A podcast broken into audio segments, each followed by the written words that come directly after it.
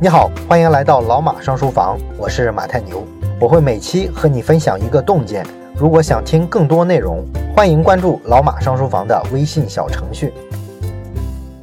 今天我们把《丰田模式》这本书讲完，我们说一说丰田的精益管理四个阶段里的最后一个阶段，如何带领团队制定跟实现目标。我们会分两部分来讲，首先看第一部分。自下而上的目标制定法，目标很重要啊！有了目标之后呢，整个公司啊才能被整合起来，向着同一个目标前进。所以说呢，目标管理就非常关键了。那么市面上呢，有一大堆的管理专家都在那儿讲目标管理法，一般呢还都是付费的，收费还很贵。但是呢，如果你听过这一类课程的话，你就会发现。这种流行的目标管理法啊，通常讲的都有点问题。那就是呢，他们一般会强调目标本身，或者说管理目标的这个工具，这个呢就错了啊。实际上，对结果负有责任的不是这些工具，而是使用工具的人。所以你谈目标的时候，只是在那儿谈目标，而不去谈人，这肯定是不行的。我们看大部分的公司制定目标啊，都是公司的最高领导直接喊出来啊，最多最多就是跟公司的其他几个高层啊稍微一商量，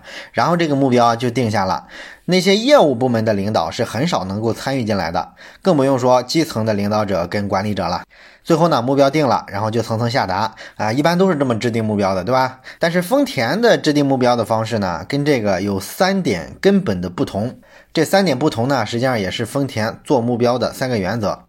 第一点不同就是确认目标的方法不同。在丰田呢，目标啊是由常年在公司一线、非常了解公司现状的二十到三十位部门领导者在收集资料之后统一讨论的基础上制定出来的。而其他的大公司呢，这个目标啊通常就是五到八个最高层的管理者他们关上门自己定的。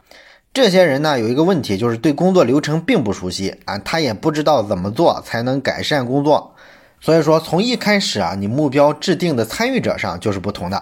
那么第二点不同呢，就是在目标的分解逻辑上是不同的。一般的公司呢，都是在制定了目标之后啊，把目标分解完，然后就丢给下一级，这就完了。而丰田的高层领导呢，是不强迫下级必须接受他们制定的目标的，他们会跟下级去对话啊，所以说它不是命令式的分解目标。那么对话的过程中呢，高级的领导要引领下一级思考什么样的目标是可以实现的，以及怎么去实现这些目标。所以可以说呢，这个总的目标底下，你每个部门领到多少的目标是商量出来的，而不是硬指派下来的。那这样的结果呢，就导致各部门的管理者啊，他更有积极性、更有主动性去实现这个目标，因为自己接受多少目标，这个是参与了讨论的，是征求了他的意见的。第三一个不同呢，就是实现目标的动力不同。一般的公司呢，为了保证目标的实现，管理层会大量的施压，会上各种各样的监督跟考核的措施。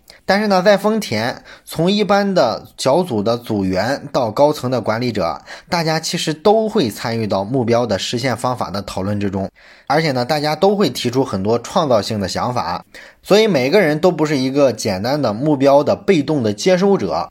那总的来说吧，丰田对于目标这件事儿的理解啊，是把自上而下的制定目标跟自下而上的实现目标的过程结合起来。这个能力的背后呢，是人的积极性跟创造性被释放了。还是我们开头说的，人啊，永远比数字重要。所以丰田在制定目标和实现目标的过程中，始终跟基层商量着来，从来没有特别粗暴的下指标。所以呢，丰田才能保持了这么多年的领导力，来源于基层。当然了，丰田的管理风格呢，也是看碟下菜的。按照丰田的企业文化，一步一步走起来的基层员工，其实都具备一定的领导力，所以他们完全有能力参与到目标的制定和实施的过程，而且能把目标完成的很好。但是有些时候，如果条件不具备，他们呢也会实事求是的采取一个自上而下的管理方式啊。你比方说，当年拓展北美市场的时候，很多基层的员工、小组长们，他们领导力啊还没有成长起来。那就按照自上而下的方式制定目标，由高层啊直接定下来目标，然后分配给各个部门。因为一个团队啊，首先得有目标嘛，有目标就比没有目标强。哪怕这个目标没有广泛的汲取民意，毕竟有目标就意味着有方向嘛。这个目标有缺陷，后续可以去修正它；没有目标的话，就满头乱撞了。所以说啊，特事特办。基层领导力不够的时候啊，就自上而下的定目标。这是我们讲的第一部分啊，关于丰田制定目标的一些原则性的内容。然后我们看第二部分啊，如何排除万难实现目标。这部分呢说的是目标落地的问题。那么在目标的实现过程中呢，会遇到各种各样的问题。我下面呢总结了四个比较常见的问题啊，集中做一下解答。第一个常见的问题呢，就是长期目标跟短期目标怎么搭配的问题。因为一般的企业呢，都会有一个长期的目标或者叫愿景，比如说啊，若干年内我要成为中国某某行业的龙头。然后呢，还有一个眼下的目标，就是我今年啊要实现多少销售额，要翻多少番，市场占有率达到多少，等等等等。那么，怎么把长期目标跟短期目标结合起来呢？丰田的做法就是先制定一个长期的愿景，通常以十年为界。啊，看十年这么远，然后呢，中间还有一个五年的中期目标，中期目标呢就可以继续分解了，分解成当年的年度目标。公司的高层呢，每年初的时候都会公布上一年的运营状况，然后呢，制定本年度公司的一个愿景跟发展计划。拿到这个计划之后呢，公司的不同部门再去做进一步的细化，确定部门的目标。年末的时候呢，会审视整个公司的完成情况。当然了，还要参照那个十年愿景，看看这完成了这个十年愿景的什么进度。然后呢，结合当下的实际环境，结合远期目标完成的进度，综合考虑一下下一年要完成的年度目标是什么。啊，如果目标跟现实之间差距拉大了，就会采取进一步的行动啊，来想办法实现这个目标。这是第一个问题。第二个常见的问题就是要不要用特别具体的数字当目标，比如说市场份额。拿数字当目标的好处呢，就是它特别清晰，人人都能感知到这个目标，对吧？而且呢，它也比较好评判到底是完成了没有，完成了多少。但是坏处是呢，它比较容易异化人的行为，让人变成为数字而战了啊！你比方说，很多公司啊，不惜一切代价的去追求市场占有率的提升。你单纯的追求市场占有率，把这个当目标的话，经常就会牺牲质量啊，牺牲对员工的培训，然后呢，为了压低成本，无所不用其极，甚至呢，为了完成这个目标啊，整个销售体系扭曲了。你像美国的很多汽车公司啊，它为了完成年度定下的销售额。通常的一个做法呢，就是用成本价把这个汽车批量的卖给汽车租赁公司，这个冲量倒是很厉害，但问题是这样不盈利啊，而且也损害了公司的形象。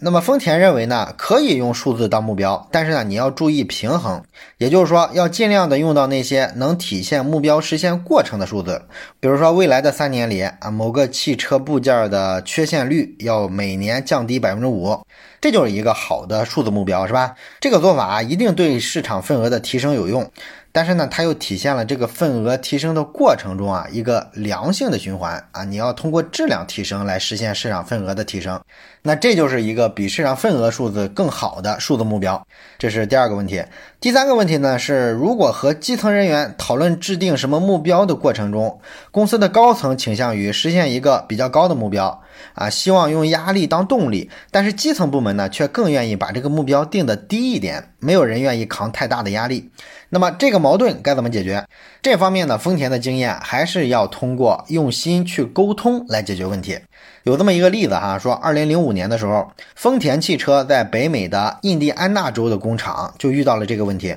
北美区域总部呢，希望这家工厂在生产上能大幅的提升，所以呢，给他定的这个生产目标是比较高的。而印第安纳的这个工厂呢，觉得目标定太多了，而且呢，还找了一堆理由啊，比如说工厂新推出的一个车型很受欢迎啊，员工们为了保持不断货啊，每天加班加点儿，忙得不可开交，根本就没有时间拿出来搞这个生产的继续提升了。那么一般的管理者啊，通常面对这种情况，要么采取高压的办法啊，要求他们必须把这个目标完成啊，没什么可说的。但是这样呢，容易造成团队在情绪上有反弹，影响士气和氛围。要么呢，就是双方坐下来谈判，最后呢，双方各让一步，找到一个妥协点啊，你把目标降得低一点，对方也接受了。但是呢，这也不是个最好的方案。丰田的做法是。让北美区的负责人亲自跑到工厂的一线去看这些工人啊，到底是怎么组装车的？哎，看了一圈下来呢，他发现这个工人啊没有说谎啊，确实他们为了完成原先的这个目标，已经筋疲力尽了，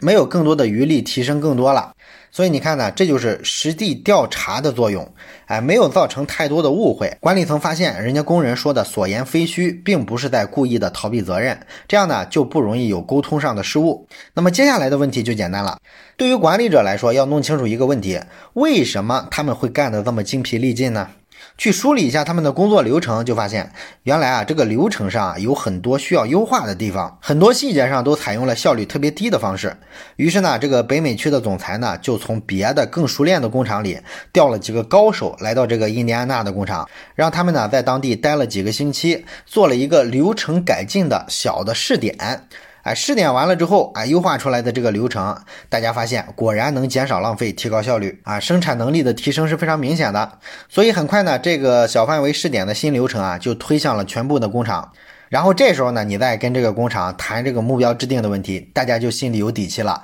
啊，他们就敢说这个目标我能实现到什么什么地步，不像以前那样只想往下拉目标了。所以当出现这种制定和实现目标上高层跟基层之间差别的时候啊，一定不要急着做价值判断，觉得是谁偷懒是谁逃避责任。首先要做的事儿啊，是要发现一下为什么他们把目标往下喊，找到原因之后，帮助他们把这个障碍排除，这才是解决问题的关键。这是第三个问题。那么第四个常见的跟目标相关的问题就是怎么激励员工来完成这个目标。一般的企业呢，为了激励员工实现目标，通常会像训狗一样，就是员工做到了就给点小甜头、小奖励。丰田呢，完全不赞同这种方式。他们认为呢，激励是实现目标必须的一个手段，但是怎么激励啊，这是有学问的。和激励个人相比啊，丰田公司呢更重视对什么小组啊、部门啊这些团队层面的一个奖励，奖励他们的贡献。个人实现了自己的目标，这个奖励呢也有，但是呢相对来说啊，丰田会故意的去淡化它。把奖金的大头呢都是发给团队的，整个团队做得好，那么这个团队的每个人收益都会特别多。这实际上呢就是在暗示员工个人啊，你要跟其他人做好妥协，要为了这个小组的利益啊牺牲一下个人啊，要为团队发挥聪明才智，而不是像一般的公司啊用这个奖金去肯定个人的表现，希望你个人超出其他人，然后还制定一个什么销售冠军、生产冠军的这个排行榜是吧？啊，用个人表现去刺激其他人，让大家都去竞争，这个其实有坏处。坏处就是在团队协作层面受到损伤，因为大家有利益上的冲突了嘛。所以丰田的这个管理逻辑很有意思，它有浓厚的东方色彩啊，是集体主义的，是儒家色彩的，提示我们要为他人牺牲，更重视人与人之间的这种社会关系，不鼓励个人主义。所以为什么我喜欢讲日本企业呢？因为日本的管理方式啊，其实更值得中国人去借鉴，因为都是儒家文化圈的嘛，啊，思考逻辑上更没有违和感啊。这就是关于目标实现。过程中四个常见问题的解答。那么到这里呢，《丰田模式》这本书啊，我们就讲完了。我们完整的叙述了丰田整个的管理逻辑跟管理体系。希望这本书呢，能让你对管理的理解更上一层楼。同时呢，我也推荐你把这本书啊，跟下面这几本书啊结合起来听。一本呢是从优秀到卓越，然后还有一本呢是商检，第三本是格鲁夫给经理人的第一课。这几本书呢，结合起来就算是一个管理的小专题了。我相信你都听完的话，就会对管理这件事儿有多个角度的不同的理解。所以欢迎你到老马上书房的微信小程序上搜索这几本书的书名，系统的了解管理这门学问。另外呢，如果你想免费得到《丰田模式》这本书的话，可以认真听一下下面这个活动。今天呢，我在老马上书房的微信公众号里啊发了一张海报，海报的内容呢就是一个书单啊，也就是上面咱们说的这几本跟管理有关的书都在海报上了。那么我想请朋友们呢帮我把这张海报转到你的微信朋友圈啊，什么目的呢？就是为了让更多的对管理有困惑的人能够听到这几本书。那么帮忙的朋友呢，都有机会啊参与一个抽奖，抽中了的三位朋友呢，我会每人送给你一本丰田模式的纸质书。所以呢，想免费获得丰田模式这本书的朋友呢，可以移步到咱们的公众号参与一下这个抽奖。好的，本期内容就到这里，感谢你的收听，咱们下期再见。